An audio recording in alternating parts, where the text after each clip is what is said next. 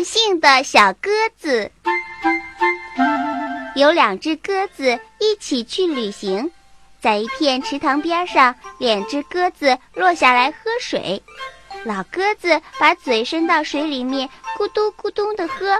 小鸽子刚刚喝了两口就不喝了，开始四处乱走。前面我们要经过一片黄土高原，很难找到水喝，一定要趁现在有水的时候多喝一点儿。好了好了，我已经喝好了嘛。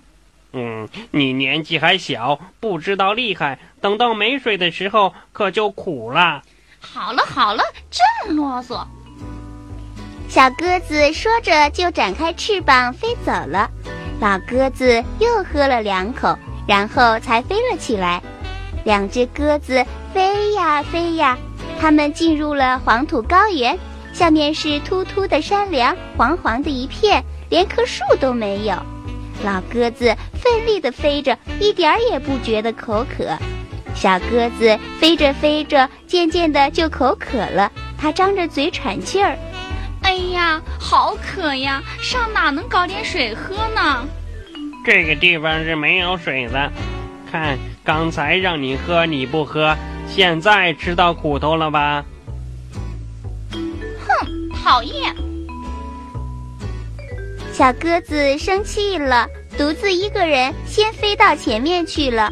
它飞呀飞呀，越来越口渴了。突然，它看到下面有一片水光，好亮好亮。